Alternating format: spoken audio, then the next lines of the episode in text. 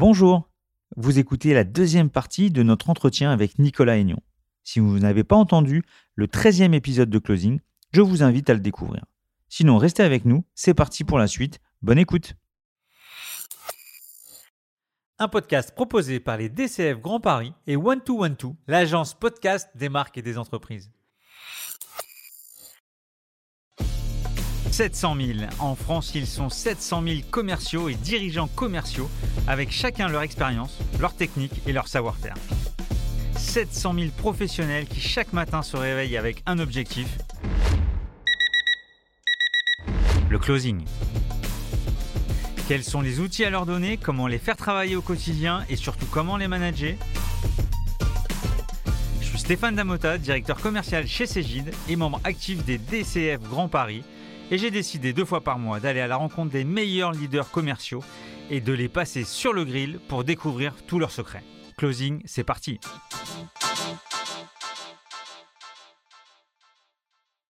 Et toi, en tant que machine de vente, avec tous ces bons conseils, euh, comment ça se passe? Ça se passe, ça se passe bien. Euh, mais je suis toujours pas, en fait, euh, euh, j'ai cette méthode de vente, du coup, évidemment, que j'utilise. Donc, on utilise la méthode de vente qu'on transmet, c'est une méthode de vente one-to-one. D'accord? Donc, c'est une méthode où, évidemment, il y a plusieurs interlocuteurs dans la conversation de vente, etc. Ça, permet de traiter aussi les ventes complexes, mais, mais c'est pas je vends un produit à 500 000 personnes d'un coup. Donc ça, on l'a beaucoup utilisé, on l'utilise encore énormément. Et ce qu'on voit, c'est que en, technique de génération d'opportunités, on a fait un vrai saut là en 2021 où suite à, un passage sur le, podcast, je peux le citer, hein, le podcast de, Mathieu Stéphanie, que je recommande d'ailleurs chaudement, un très bon podcast aussi. voilà, donc il m'a demandé un témoignage sur ces 10 ans de, de recherche en développement personnel que j'avais fait. Et, et, puis ça a déclenché une espèce de tsunami, etc. Il y a plus de 100 000 personnes qui ont écouté ce partage-là et des milliers de personnes qui m'ont sollicité derrière. Et du coup, là, effectivement, on a pu passer dans un autre monde de la vente qui est le, de, la vente vraiment beaucoup plus low touch parce qu'on a créé une telle légitimité sur le sujet qu'en fait, les, bah, gens se bousculent un petit peu pour venir acheter. on a toujours besoin d'aller cliquer les différents cliquets, mais ça se fait beaucoup, beaucoup plus rapidement. Voilà, on croit toujours autant dans notre système de vente one-to-one. c'est juste que là, on a la capacité maintenant de déployer un système de vente qui, qui, qui a vraiment le strict minimum d'interaction en tête-à-tête pour, pour signer. Ouais, je reviens sur ce point-là parce que tu as été vite et c'était un de, un de mes sujets. Parce que moi, qui suis un spécialiste de la power map, de la vente complexe, de la vente, de, la vente en, meute, je t'avais posé cette question et tu m'avais répondu que, effectivement, on, quand une vente a plusieurs interlocuteurs, le travail que tu mets en œuvre, tu le mets en œuvre pour chaque interlocuteur en one-to-one plutôt que de faire des prêts euh, à, tout le monde, c'est ça hein? C'est ça. Bah en fait, on va avoir besoin de s'occuper des petites voix de chacun des interlocuteurs. Et la plupart du temps, euh, si on met deux euh, décideurs, influenceurs dans une salle, leurs petites voix vont pas être exactement les mêmes et ils vont avoir une certaine résistance à dévoiler leurs petites voix face à leurs collaborateurs, que ce soit un N-1, un N plus un peu importe en fait. Et du coup, ça donne, dans, dans, les ventes complexes, ça donne un enchaînement de conversations de vente one-to-one sur lesquelles on va garder le contrôle de bout en bout. C'est-à-dire que c'est nous, en tant que vendeurs, qui allons mener la danse. En, gros, on décide de à qui on parle, à quel moment et pourquoi est-ce qu'on parle à cette personne à tel moment en étant toujours extrêmement conscient du rôle de la personne dans le processus. Est-ce qu'elle est plutôt décideuse? Est-ce que c'est un utilisateur, mais en fait qui a aucune fonction de décideur, ou est-ce que c'est un implémenteur qui a un rouage, un point de passage obligé dans la conversation de vente, qui va aider à déployer la solution, mais qui n'est pas spécialement décideur ou qui n'est pas spécialement utilisateur? Et en fonction du profil de la personne, on va dérouler une conversation de vente qui suit à peu près le même schéma à chaque fois, mais c'est juste qu'elle va être plus ou moins intensive et on ne va pas la positionner au même moment dans le process complet. Mais oui, effectivement, ça marche pour des ventes complexes et je constate même que ça marche, ça marche très bien. Ça demande d'itérer sur ces conversations, ce qui, de prime abord, rebute certains sales, mais en fait, moi, je constate que ça signe plus vite hein, en faisant ça qu'avec des, des ventes de, masse où en fait on a tout le monde avec une présentation PowerPoint, tout le monde dans la salle, et c'est juste, c'est, enfin, c'est compliqué. Quoi. Euh, c'est extrêmement violent. Le fait d'aller prendre toutes les petites voix les unes après les autres et de leur faire les prises de judo qui vont bien, enfin, c'est ceinture ultra noire. J'ai une technique comme ça, mais qui survole, hein, qui est assez superficielle. C'est le fameux tour de table. Qu'est-ce que vous attendez de ce meeting quand il y en a 10 ou 12 Et à la fin du meeting, qu'est-ce que vous avez retenu? Bon, ça n'apporte pas une profondeur suffisante, mais ça donne quand même un vernis et ça montre le jeu entre les différents interlocuteurs par rapport à ton offre, par rapport à ta position. Ça permet de, faire parler, parce que du coup, les petites voix parlent en partie dans le, dans le, ce que vous en avez retenu, etc. On a des, signaux faibles des, petites voix des uns et des autres. Ça permet de limiter la casse. Mais, mais ça reste en un contre plusieurs. Ça reste très difficile de garder le contrôle, en fait. Sachant que l'intention principale est de garder le contrôle de bout en bout, on va essayer d'éviter ça. Là aussi, ça se script. Je t'en avais parlé aussi en, préparation. Il y a un membre d'ECF qui, qui, est, assez connu, qui s'appelle euh, Michael Aguilar, qui est, qui est membre des DCF Paris, et qui a fait un bouquin euh, il y a quelques années maintenant où il avait euh, interrogé les 100 meilleurs sales dans 100, 100 boîtes différentes. Donc, tu avais vraiment, dans le monde de la, du luxe, il y avait quelqu'un de chez Renault, c'était Général. Et il prenait à chaque fois les. Il les a suivis et il les a fait témoigner sur, sur les très bonnes pratiques. Et euh, je ne sais pas si tu avais entendu parler de cette étude, enfin de ce bouquin, pardon. Non, là, tu m'en as parlé, euh, la dernière fois. Euh, j'ai pas lu ce, bouquin-là. Alors, ce qui est, je trouve, trouve hyper, intéressant cette approche-là, c'est ce que fait la programmation neurolinguistique. C'est d'aller télécharger les, modes de fonctionnement des, personnes qui sont reconnues comme étant les meilleurs de leur sujet. ça, moi, je m'inspire beaucoup de ce fonctionnement-là. J'adore ça. Et, et, là où là où il faut le prendre avec quelques pincettes, en plus j'ai pas lu le bouquin donc je sais pas quelles pincettes il y a à prendre vraiment à l'intérieur, c'est que la plupart du temps ceux qui sont connus reconnus comme étant les meilleurs ont des morceaux d'aquarium communs dont ils ne sont pas conscients. Et du coup, donc, ce qui est très intéressant, c'est d'aller récupérer les morceaux d'aquarium dont ils sont conscients, mais il faut toujours être un petit peu vigilant de ce qu'ils ne savent pas qu'ils savent en fait. De, là où ils sont, on appelle ça donc inconsciemment compétents. Et du coup, en fait, ces personnes-là vont même pas penser à le dire ou à le mentionner parce que c'est tellement évident pour eux que ça leur passe, ça passe sous leur radar. Et donc, je suis toujours assez, quand je vais voir des, meilleures pratiques de, gens très bons, et c'est toujours ce que je cherche chez les mentors. Moi, je suis en permanence accompagné par des mentors. Et en gros, tant que j'ai pas fait le tour du mentor, tant que j'ai pas été voir les limites de son approche, pour moi, je suis très très vigilant sur ce qu'il me transmet. Euh, la question que je me pose en permanence, c'est OK, dans quel aquarium est-ce que tu me transmets ça et euh, dans quel aquarium est-ce que ça ne marche plus? Bah, tu as tapé dans le mille parce que, alors je ne vais pas raconter à sa place, hein, surtout qu'il a un, vrai talent d'orateur, euh, c'est que sur plusieurs exemples, soit c'est parce qu'il a, c'était des vendeurs, donc plutôt en B2C, qui vont chercher au fond des entrailles le besoin du client, comprendre, etc. Soit le, il y a un ou deux exemples, notamment dans le luxe, où les personnes, ils sont tellement... Euh, ils font pas attention et ils sont capables de proposer des produits euh, sans regarder la valeur contributive du client en disant ben, c'est je pense pas à ça et je te vends le produit le plus cher et ça marche en fait. Donc ça revient sur ces deux exemples, je retrouve, euh, je retrouve ton, ton analyse. Euh, écoute, sur, euh, sur la partie Sales Tools ou en tout cas boîte à outils, on a bien compris que tu n'étais pas pro PowerPoint, mais est-ce que tu es pro autre chose? Donc effectivement, je suis pas très pro slide, hein, même je, je, je conseille de, bannir les slides pendant l'essentiel de la conversation, voire pendant toute la conversation pour plein de raisons. Ça braque le projecteur sur le vendeur instantanément, etc. et quelques outils, je suis plutôt low-tech hein, en général. Moi, je milite pour que les CRM soient paramétrés différemment. Euh, j'ai pas d'une énorme, enfin, j'ai pas un CRM que je recommande en particulier, mais en tout cas, j'invite à paramétrer les CRM selon ce qui se passe dans la tête du prospect plutôt que ce qui se passe entre les mains du vendeur.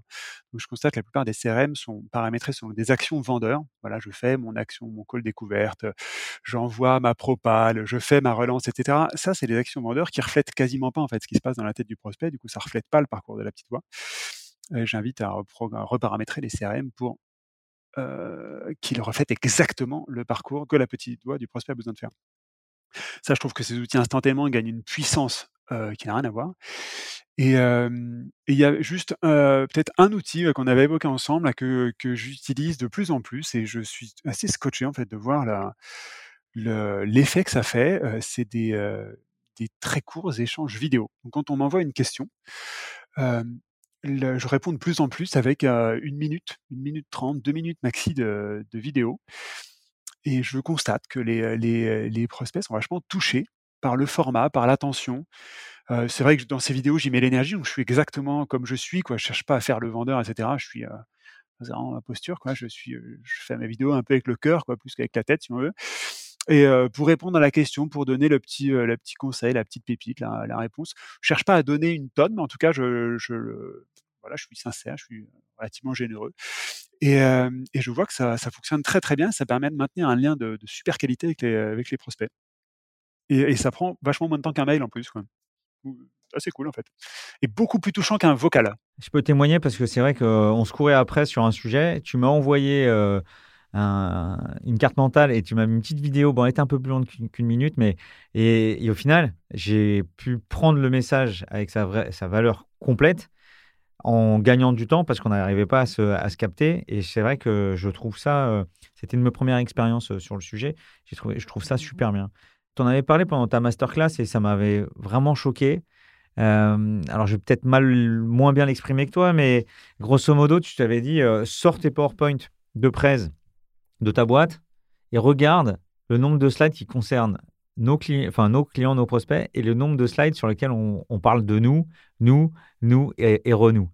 Et, donc les ratios sont incroyables puisqu'on est autour des 5 à 10% à parler du prospect et à 90 à parler de, euh, de, notre, de notre société. Euh, j'avais bien aimé ce, cette comparaison.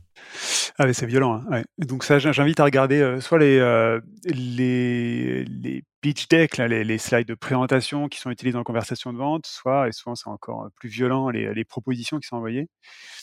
Et pour moi, ce sont des miroirs de la conversation de vente.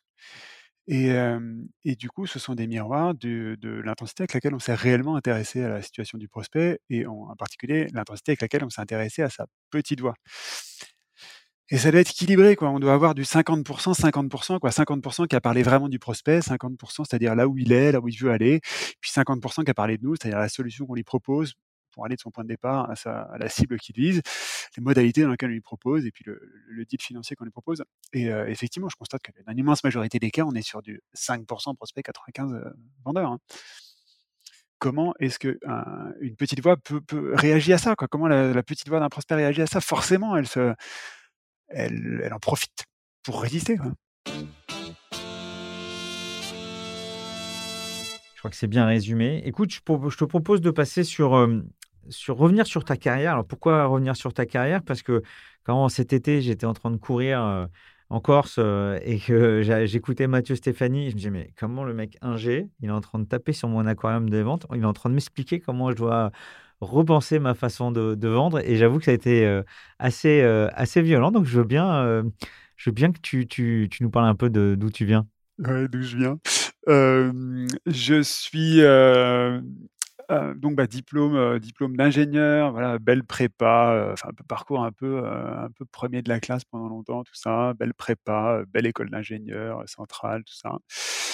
Et, et puis donc début de, vie salariée dans le conseil, chez IBM, j'ai après je voulais me frotter à l'industrie et puis un milieu que je connaissais pas. Du coup, je suis parti un an et demi au Portugal sans parler la langue pour devenir formateur là-bas en méthode de management ligne j'ai appris à, parler le portugais sur le tas, puis j'ai formé 1000 personnes là-bas. c'était mes débuts de formateur, c'est là où j'ai compris qu'en fait j'étais un transmetteur né. Enfin, c'est, mon truc, quoi. quel que soit le sujet en fait. Et puis voilà, retour en SS2I et, un peu assez vite fatigué du salariat, ça, ça me convenait pas trop. Et j'ai quitté ma boîte, euh, que salarié, monté, démonté deux, deux boîtes logicielles. voilà, donc j'ai essayé un peu, j'ai payé avec mon sang cette et un peu avec mon argent cette expérimentation-là pour apprendre. Et puis assez vite, on est venu, enfin j'ai découvert les méthodes agiles, on est venu me chercher sur ces méthodes agiles. Euh, donc je suis devenu formateur en méthode agile à un moment où personne ne les connaissait. En fait, ça faisait 30 ans qu'elles existaient, mais personne ne les connaissait. C'est un peu mon truc, en fait, d'aller trouver des méthodes qui existent depuis un moment, euh, mais qui ne sont pas encore ni très connues, ni, euh, ni présentées d'une manière qui soit digeste et actionnable pour la, majorité. Donc j'ai fait ça sur les méthodes agiles, sur l'état de flow, hyper performance, etc. pendant cinq ans. Euh, j'ai pris énormément de plaisir, j'ai accompagné des centaines de startups sur, sur ces sujets. Et puis, et puis bascule sur la vente en 2015-2016. et entre-temps, de, de, façon complètement caché un peu, enfin parce que j'avais euh, j'avais peur de déranger. J'ai fait énormément de recherches en dev perso. sur les, les, émotions, sur le, tantrisme, sur la, la, déscolarisation des enfants, sur la santé autonome, sur la naissance respectée, sur les états modifiés de conscience. Tout ça, je suis allé creuser ça de façon aussi forte en fait que j'ai creusé la vente ou les sujets business. Et, euh, et, je commence maintenant à les transmettre euh, depuis que j'ai, enfin, j'ai utilisé. Donc, euh, chemin faisant, j'ai compris comment est-ce que je pouvais dissoudre n'importe quelle peur en quelques secondes. Hein. Donc, ça m'a aidé à dissoudre la peur du jugement, la peur de déranger, la peur de perdre le contrôle, la peur de l'échec. et après avoir dissous ces peurs-là, en fait, bah, je suis devenu capable de les transmettre et, et d'en parler. Et voilà où je suis aujourd'hui. On vient me chercher sur, sur ces sujets-là, c'est un énorme plaisir. Et puis je mélange tout ça parce que la vente est quand même un bon terrain de jeu sur les peurs. Et du coup, c'est assez rigolo de mélanger tout ça. C'est vrai que quand tu parles de développement personnel, on a eu la chance d'avoir un, bel épisode avec Christophe Deval, euh, qui, est un, qui est un coach en développement personnel côté, côté biz aussi, côté business. Et on a pas mal échangé sur l'intérêt euh, pour les leaders du commerce d'être aussi euh, dans ces phases de développement personnel et dans l'amélioration continue. on n'a pas forcément évoqué la partie peur. Tu peux nous en dire un peu plus? Qu'est-ce que pour toi la peur par rapport à nos métiers? Avec plaisir. il faut revenir à l'aquarium pour comprendre ça. Donc, on est tous dans notre aquarium. Notre aquarium, il est fait de nos habitudes, de nos croyances, de nos peurs, de nos traumas, si je simplifie. Traumas, c'est les trucs qu'on a vécu et puis qu'on a très mal vécu, inconsciemment ou inconsciemment. Que ce soit les trucs dans l'enfance, que ce soit les trucs dont on a hérité de, nos familles respectives, etc.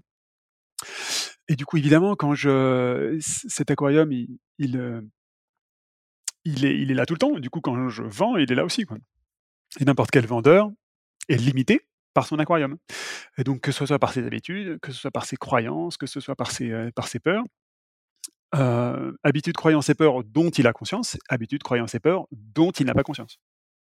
et du coup, si un, vendeur veut devenir un vendeur extraordinaire, un vendeur exceptionnel, moi, je rajoute toujours un vendeur exceptionnel à ses propres yeux, parce que pour moi, il y a un peu que ça qui compte. Quoi. Un vendeur exceptionnel dans l'absolu, je sais finalement pas trop ce que ça veut dire, mais si quelqu'un veut devenir exceptionnel en vente à ses propres yeux, c'est obligatoire que ça passe par le fait de, de changer d'aquarium un peu, beaucoup passionnément.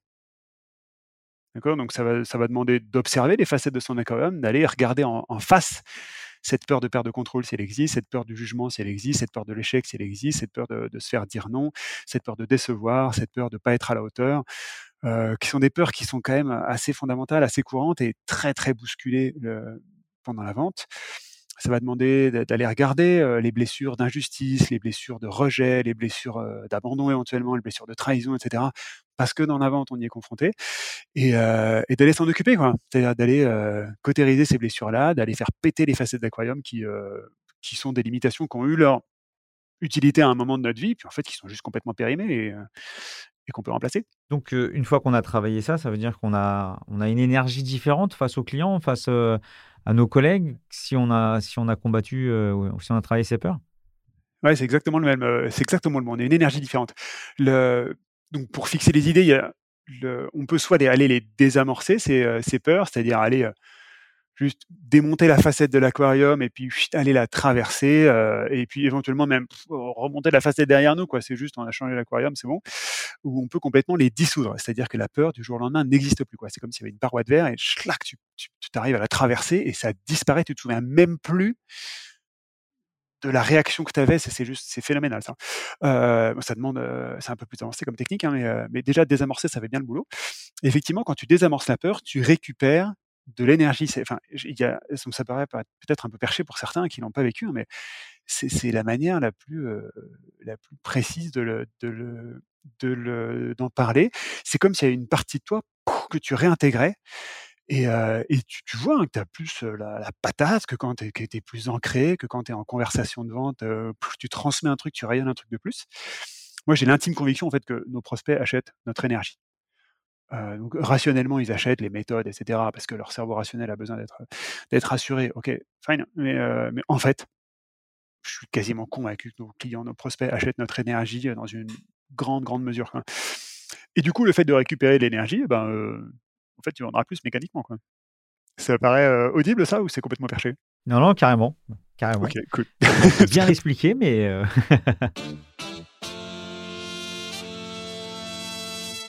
On a parlé également tous les deux des, des DCF, donc des dirigeants commerciaux de France et notamment de, la sauce de, Paris. Et je t'ai expliqué qu'on avait, nous aussi, du codev. Je crois que pour toi, c'est un vrai sujet, le, le co-développement entre pairs. Oui, c'est un outil. En fait, j'ai appris relativement récemment que ça, que ça s'appelait Codev parce que moi, je l'ai, je l'ai appris par une communauté de professionnels qui est, pas très connue, hein, qui commence à se structurer quand même très fort ces dernières années, mais qui est pas très connue. Il s'appelle les infopreneurs. Infopreneurs, c'est les gens qui vendent du conseil ou des formations de façon scalable. Euh, donc les, les, grands gourous américains sont des gros emblèmes, hein, donc les Tony Robbins, etc. Ce sont des infopreneurs, euh, ce sont des gens qui vendent du conseil, des formations euh, de façon scalable en séminaire, etc.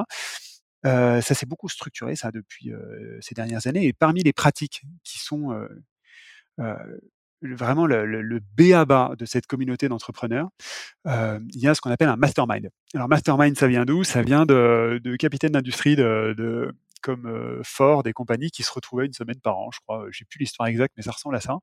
Ils se retrouvaient une semaine, ils se faisaient un petit road trip entre eux et ils échangeaient entre pairs, voilà, à partager toutes les bonnes pratiques, etc., à partager leur succès de l'année, à partager leurs galères de l'année et à, et à en tirer chacun une valeur qui était complètement impossible à prédire à l'avance, mais qui était massive à chaque fois. Et du coup, chez les infopreneurs, c'est en permanence en fait qu'on a un groupe d'échange entre pairs qui évolue dans le temps, mais deux, trois entrepreneurs entre pairs qui se retrouvent sans animateur particulier. Hein, il n'y en a pas forcément besoin, il peut y en avoir, mais c'est pas nécessaire. genre une heure toutes les semaines, une heure tous les 15 jours, avec un agenda extrêmement précis, hein, les succès, les points qui patinent. on va bastonner les points qui patinent de l'un ou l'autre, et puis après on repart avec des engagements de la semaine. Et, ça, ça, apporte une clarté de dingue, une énergie de dingue. Moi, je ne pourrais, enfin, quand j'ai pas de mastermind en cours, donc de groupe de codev en cours, parce que c'est exactement la même approche que le codev, ça me gratte, quoi. Enfin, je vois bien que j'ai une partie de moi qui est, qui est au ralenti. Et donc, j'en ai en permanence au moins un, voire deux. On voit bien la puissance. Par exemple, nous, au DCF, c'est un groupe qui se réunit une fois par mois avec donc des patrons du business qui peuvent être banque, assurance, logiciel, industrie. Chacun vient avec euh, sa problématique. Bon, il y a tout un, euh, une, mise en situation et, euh, et, des recommandations avec évidemment beaucoup de bienveillance. Et tu sors de ces 4 ou 5, 6 mois en fonction de, la taille du groupe et des différents échanges avec énormément de bons conseils, d'énergie. Et en plus de ça, intellectuellement, tu rentres dans des industries que tu découvres et que tu vois qu'il y, a pas mal de sujets et des problématiques communes. C'est top, hein, vraiment, un petit mot pour compléter là-dessus, Souvent ce qui frotte, c'est, que, avant d'en tirer vraiment toute la valeur, enfin les premières fois, les gens peuvent peiner à sanctuariser ce créneau-là et du coup, à se faire un peu embarquer par le tapis roulant du quotidien qui va aller bousculer ce créneau et l'annuler une fois, l'annuler deux fois et puis après c'est mort. moi, ça fait partie des créneaux qui ne bougent jamais. Enfin, c'est, s'il y a un truc que je plante pas dans ma semaine, c'est, euh, enfin, moi, en ce moment, c'est tous les 15 jours avec l'entrepreneur avec qui je le fais. C'est ce mastermind tellement je sais que ça va être d'une puissance euh, de dingue. Mais au début, j'ai dû me donner la permission de le respecter deux fois, trois fois, quatre fois, cinq fois, jusqu'à constater l'effet que ça avait et là, et devenir addict. Il y, a, toute cette, euh, petite phase de, rigueur, de discipline au départ, avant que ça devienne une habitude. Et je constate que malheureusement, beaucoup d'entrepreneurs ou beaucoup de, de, cadres hein, euh, ne se donnent pas la permission de monter cette rampe de lancement avant d'en tirer toute la valeur. Et du coup, jette le truc avec l'eau du bain euh, un peu trop vite. Je sais pas si c'est parce que ça demande une petite exigence de, tenir ça dans le temps. C'est vrai. Après, l'autre point, c'est que hum, ma remarque, c'est ceux qui essaient de le faire dans la même entreprise, c'est beaucoup plus compliqué il y a l'aspect confiance, euh, il y a quand même une, un lâcher-prise qui, pour vraiment aller en profondeur sur, euh, sur les thématiques, et même si c'est des gens qui ne sont pas de ton service, euh, c'est pour ça que je, je, je mets en avant, suis des DCF Grand Paris notamment, parce que pour moi, c'est plus sain quand même de ne pas le faire quand on est dans la même organisation. Et beaucoup plus puissant en plus. Hein. Ça, mélange les aquariums, c'est toujours le même truc en fait. Dans la même boîte, on va en fait être à peu près dans le même aquarium et du coup, ce sera moins puissant. Entre pairs, et c'est ce que j'aime beaucoup dans les événements qu'on organise, hein, c'est que c'est des aquariums différents qui viennent se bousculer et là, ça, ça pardonne beaucoup moins, quoi. Ça, ça bouscule beaucoup plus fort. J'adore ça. C'est pas un workshop. Si je te pose une question euh, sur euh, deux, trois années, si tu vois une évolution sur les méthodes de vente ou l'évolution des sales dernièrement quelles sont-elles? Ça va être à, travers mon aquarium, c'est-à-dire moi j'ai pas un historique dans, le, dans la communauté des sales très très ancien. J'ai un peu été parachuté dans cette communauté-là. enfin, pas, mal, pas malgré moi, mais en tout cas, c'était pas, pas complètement calculé. Ce, et, et, donc j'ai découvert un peu a posteriori, enfin j'ai d'abord découvert les méthodes qui me parlaient le plus, et après j'ai constaté ce qui se faisait en fait dans les directions commerciales habituelles, etc. Et j'ai juste pu constater l'écart. Mais, c'est bizarre en fait, ils s'occupent pas du tout de la petite voix des prospects, euh, ces, tous ces gens-là, enfin la plupart de, ces celles que je, croise. je vois aussi un écart entre le. J'étais quand même un peu surpris de me dire tiens, mais ces celles qui, qui ont une telle expérience, un tel track record, pourquoi est-ce qu'ils systématisent un petit peu plus en fait ce qu'ils font. du coup, enfin, ce qui maintient l'écart entre les bons sales et les moins bons sales dans une même, équipe. Ça, j'ai tiré ça des infopreneurs qui, qui sont des, brutes de systématisation, des brutes de script, des brutes de systématisation. C'est un cran de moins qu'automatisation. C'est-à-dire, c'est pas une machine qui va faire, mais par contre, le process, c'est-à-dire la meilleure manière connue, va être documenté, va être partagé, va être amélioré en permanence ça aussi, j'ai été surpris en fait de, voir que les directions commerciales étaient nettement moins systématisées que ce que je pouvais observer dans des communautés assez avancées en systématisation comme les, infopreneurs. Est-ce y a peut-être autre chose que je vois, mais c'est peut-être mon prisme, mais peut-être très très fort là-dessus, mon aquarium, c'est que moi, je vois de plus en plus de gens qui ont envie d'arrêter de porter des masques, c'est-à-dire d'être le même dans leur vie perso et dans leur vie pro, de d'être authentique, d'être généreux s'ils sont généreux. Et, et je vois de plus en plus de gens qui ont envie de vendre dans cette posture-là, quoi, vraiment d'authenticité totale, plutôt que de de essayer d'influencer coûte que coûte la personne, etc. C'est le masque de Frédéric Laloux dont tu parles?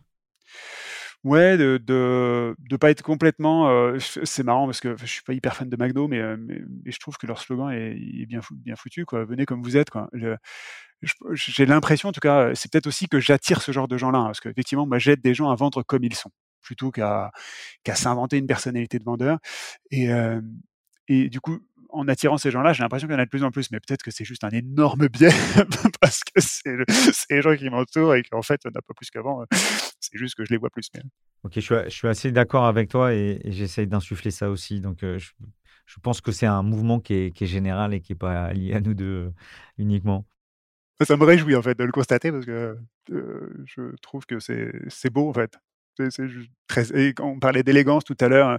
Quand on vend comme on est, c'est vachement plus facile de vendre de manière élégante. Et quand on vend comme on est et qu'en plus on sait respecter exactement ce qui se passe dans la petite voie, du côté de la petite voie du prospect, là c'est quasiment impossible que ce soit pas élégant en fait. tu as dit un mot dans la prépa et je suis obligé de revenir dessus. J'avais jamais entendu cette expression. Vente Montessori. Ça, c'était assez fort. Oui, c'est une notion que. Mais j'adore mettre des, mettre des poignées sur les, dans, dans, ma zone de génie, si on veut, de transmetteur. Enfin, vraiment l'endroit où je suis le plus heureux, où je suis le plus épanoui, c'est en transmettant. Et, en concevant les manières les plus fluides, les plus digestes pour transmettre une méthode que je trouve très respectueuse. Et, et, j'ai beaucoup creusé les principes d'éducation. Donc, on a sorti nos enfants de l'école depuis plusieurs années. C'est nous qui leur enseignons, si on peut résumer comme ça. Et donc, j'ai aussi beaucoup creusé l'approche Montessori. Et je, dans les approches que je transmets, en particulier sur la vente, je fais en sorte que ce soit des approches auto-correctives. C'est-à-dire que le sales est non seulement compris parfaitement la démarche, mais en plus qu'il ait les clés pour percevoir à moindre effort quand il s'écarte de la démarche pourquoi il s'en est écarté et pour revenir le plus vite possible dans la démarche sans qu'il y ait personne pour le fouetter, quoi, ni, personne pour aller le contrôler, lui dire tiens, mais est-ce que tu as respecté ou pas?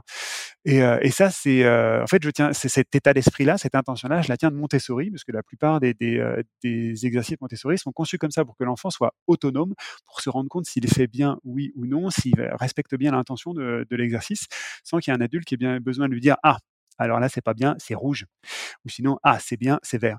Et c'est magique parce que du coup ça rend l'enfant complètement, enfin relativement imperméable à ces appréciations des, adultes. en fait, il fait ça parce que ça lui fait plaisir à lui. Il fait pas ça pour attendre l'appréciation d'un adulte. Et quand on transmet ça en entreprise, moi je trouve ça génial en fait des, collaborateurs sales ou autres postes d'ailleurs qui sont capables de, en fait, d'auto-progresser. Plutôt que d'attendre l'évaluation ou d'attendre le coup de bâton de tel ou tel manager.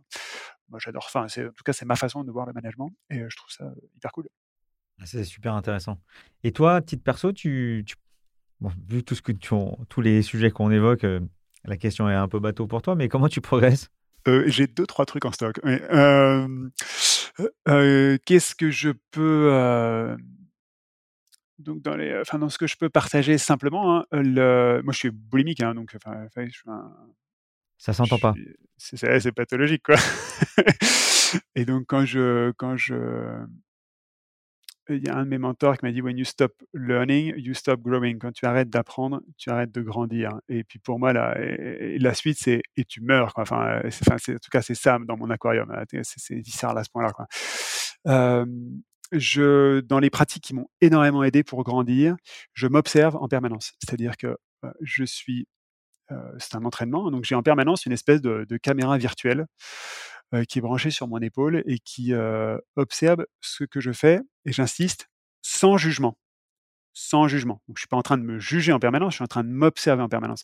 Là, on enregistre un épisode de podcast, je suis en train de m'observer pour être en mesure de tirer les quelques enseignements qui vont bien à la fin de cet enregistrement pour faire en sorte que le prochain podcast que j'enregistre euh, soit encore plus aligné avec ce que j'ai envie de transmettre, etc. D'accord? Et donc, je m'observe surtout, tout le temps. Et, euh, et donc, avec l'entraînement, ça ne demande strictement aucun effort. Tu le regardes quand cet enregistrement? En temps réel? Ouais, je le regarde comme un sportif de haut niveau, en fait. Un sportif, un, quelqu'un qui fait un 100 mètres, un athlète qui fait un 100 mètres, il s'observe pendant son 100 mètres, il est capable de savoir fouler par fouler ce qui s'est passé, et il est capable en quelques secondes, à la fin du 100 mètres, de refaire le truc en accéléré pour savoir ce qui a euh, ce qui collait avec ce, qu'il voulait faire ou pas. Il se trouve que son entraîneur fait aussi euh, le même boulot, mais lui, il le fait pour lui déjà. Je fais ça tout le temps. Et je me suis entraîné à ça. Et c'est relativement accessible, en fait. Euh, ça, tu vois, c'est la pratique micro au quotidien, la pratique macro. je pratique des bilans d'année tous les ans depuis 5-6 ans, qui sont des bilans qui me permettent de faire péter mon aquarium un cran de plus à chaque fois. Hein. Bilan d'année, c'est quelques heures où je vais me donner la permission d'arrêter le tapis roulant, de regarder ce qui s'est passé sur l'année, d'en tirer tous les enseignements possibles, de regarder là où je veux être dans un an, d'en tirer tous les enseignements possibles, de regarder tous les obstacles, puis d'aller les dynamiter un par un, de refaire le point sur mes croyances, sur mes peurs, sur mes blocages, etc., les mettre, de mettre celles que j'ai envie de mettre dans le viseur je regarde tous les jours ce que je fais, fin de journée, tous les jours, je prends les quelques minutes pour lister mes succès de la journée. ça, ça paraît débile comme truc, mais c'est incroyable l'énergie qu'il y a là-dedans et la progression qu'il y a là-dedans. C'est dingue, c'est dingue, ça m'a changé la vie de faire ça. Je le partage à mon équipière euh, principale euh, et euh, qui fait la même chose. Et on s'en parle pas plus que ça en fait. Par contre, on a fait un espèce d'échange de dopamine de dingue euh, puisqu'elle récupère la dopamine liée à mes succès, enfin, donc l'hormone de l'énergie, etc. Et, je récupère la, sienne. Et c'est un cercle vertueux incroyable. Euh, voilà quelques. J'en ai euh, des dizaines des outils comme ça, mais voilà les, principaux. Voilà ceux qui sont à mon avis le plus actionnables, le plus puissants et qui m'ont complètement changé la vie. Hein. Côté livre, tu conseillerais pour cette communauté autour du leadership sales, tu, tu, conseillerais quel livre? J'en ai deux qui me viennent. j'en ai un. j'en ai un dont j'ai pas encore fait le tour autour du sales tellement ça bouscule les pratiques et l'aquarium dominant. c'est La vérité sur ce qui nous motive de Dan Pink la vérité sur ce qui nous motive. Il a fait un petit euh, un, TED qui est, pas mal, hein, qui euh, donne les points clés du bouquin, mais le, bouquin est assez court, très facile à lire. Euh, c'est une bonne, une bonne grosse baffe qui explique noir sur blanc en quoi, en fait, l'argent est un peu à côté de la plaque pour motiver les sales, quoi. Malgré tout ce qui se fait, malgré tout ce qui se croit, malgré malgré le fait que, 80, je sais pas combien, quel pourcentage de la communauté sales est rémunéré à la commission. Bah, en fait, toutes les études montrent depuis des dizaines d'années que c'est sous-optimal, quoi. c'est même c'est contre-productif. Donc ça, c'est une bonne baffe. Ça, c'est un sujet qui revient souvent sur ce podcast, parce que souvent on pose la question au DIRCO, et on a, on a de tout, mais on a évidemment beaucoup de gens qui sont toujours au quantitatif individuel, mais on commence à voir du collectif et voir pas du tout de, pas du tout de, de, variables, euh, mais c'est encore euh, une minorité. Hein. Donc euh, ça, ça, je prends tout de suite ce livre. bon gros sujet celui-là. Il est dans mon et puis il est bien dans mon viseur pour aller trouver. j'ai pas encore complètement résolu. Je, vois bien ce qu'il faut pas faire. j'ai pas encore la la méthode ultra élégante, pertinente, etc. sur ce qu'il faut faire. Mais en tout cas, c'est déjà possible de faire moins de ce qu'il faut pas faire. Et deuxième bouquin, moi, qui m'a énormément influencé sur le management, c'est et que je rêve de voir se répandre dans les communautés sales. C'est un bouquin qui s'appelle Reinventing Organizations. Euh, voilà, il est publié en anglais et en français. Euh, c'est donc bah, de, Frédéric Laloux, hein, que tu citais tout à l'heure. Euh, le, titre est le même en français, je crois qu'ils n'ont pas traduit le titre. c'est une révolution sur comment est-ce qu'on peut manager à moindre effort, comment est-ce que des entreprises, et c'est pas pas de management, c'est vraiment un autre type de management, peuvent remplacer la pyramide par autre chose qui permet de bah, et c'est très très articulé avec Dan Pink, puisque ça permet d'ouvrir des terrains de jeu sur lesquels effectivement on appuie sur les leviers de motivation naturels des gens, donc qui ne sont pas l'argent. Et c'est beau. Moi, j'accompagne des boîtes sur ce chemin-là. C'est magnifique. C'est incroyable les performances. Bah écoute, pour le coup, celui-ci fait partie de ma bibliothèque et certains et un de mes favoris. Et on en parle souvent dans ce podcast. Et, et j'ai même fait une inter sur le sujet, sur les impacts des orgas commerciales autour de l'impact de ce bouquin euh, avec Roland Massenet. Et, c'est vrai que moi, j'aime beaucoup, beaucoup. ça touche au dev perso aussi, hein, évidemment, ce bouquin-là. Enfin, ça demande de se transformer un peu soi-même avant de transformer son équipe. Ah, je pense que tout seul, c'est pas possible. Il faut être accompagné quand même. Hein. Oui, ça aide beaucoup, en tout cas. je, le fais un petit peu moi j'ai des très bons contacts ceux qui euh, ceux que ça appelle hein, je suis pas sans doute pas la meilleure personne pour accompagner là-dessus même si je l'ai déjà fait euh, mais je suis en contact avec des gens qui font ça vraiment très très bien Écoute, euh, Nicolas, on, arrive à, la fin de, ce podcast. Euh, moi, j'ai beaucoup aimé. En général, à ce moment-là, je cite à peu près trois points forts, mais là, je ne sais pas lesquels choisir. Donc, euh, c'est plutôt, plutôt positif. J'ai beaucoup aimé la, comparaison vendeur-centrix vs customer-centrix.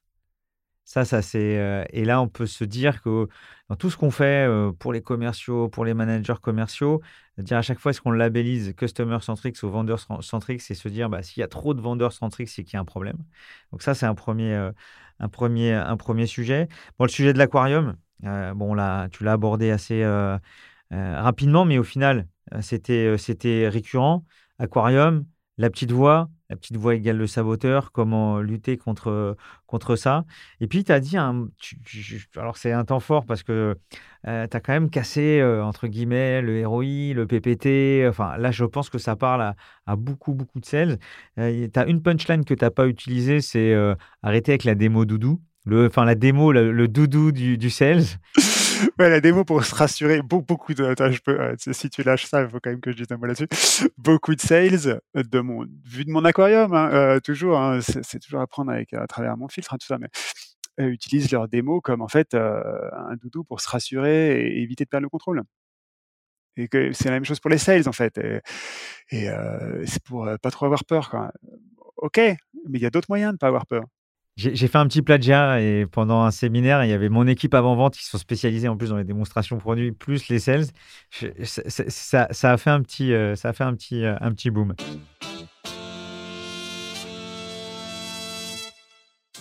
Merci beaucoup euh, Nicolas de t'être prêté au jeu. À vous qui nous écoutez, comment vous l'avez trouvé? Venez en parler, réagir sur nos réseaux sociaux. Je pense qu'on a, plein, plein de sujets. Euh, et puis surtout, venir proposer quelqu'un d'autre avec un parcours, un profil que vous aimeriez bien euh, passer sur, sur nos entretiens. Merci pour votre écoute. Alors, Nicolas, t'en as pensé quoi? C'était un grand, grand plaisir. Hein. Je me faisais pas beaucoup de doutes là-dessus, mais c'était un, énorme plaisir. Euh, c'est la première fois que je fais un podcast euh, spécifique sur la, sur la vente et c'est euh, c'est hyper agréable, je suis ravi. Euh, d'ailleurs, pour les auditeurs, je suis vraiment toujours ravi de rester en contact. Souvent on me demande, mais c'est quoi, quoi ce que peuvent faire les, auditeurs si ça a résonné chez eux? Connectez-moi sur LinkedIn tout simplement. Vous allez sur ma page LinkedIn Nicolas Aignon, H-E-2-N-I-O-N. Voilà, même si en fait on n'a jamais échangé, vous, vous me connectez puis vous mettez un, petit mot. Là, dans souvent, c'est possible d'envoyer une petite note, un truc comme ça pour me dire Ah, je, suis, je viens par le, podcast de Stéphane. Ce sera un énorme plaisir de faire un peu plus connaissance, d'avoir le petit échange qui permet de savoir où on en est, de savoir ce qui vous anime. Euh, voilà, moi, ce qui m'anime, c'est d'aider des, des, personnes prêtes à se remettre en question, à devenir des vendeurs exceptionnels si c'est leur casquette, des managers exceptionnels si c'est leur, si leur casquette, et puis un cran plus loin de vivre la vie qui les appelle, plutôt que la vie qu'on leur impose un peu ou qui se sentent un peu imposés. Voilà, si ça résonne chez vous, ce sera un énorme plaisir de rester en contact. voilà, merci beaucoup pour l'opportunité Stéphane, c'était un excellent moment pour moi. Moment partagé, tu as le record évidemment de, sur la durée du podcast. J'en étais sûr, j'en doutais pas. Voilà. Quant à nous, on se retrouve très bientôt pour un autre candidat sur le grill. À bientôt. Au revoir.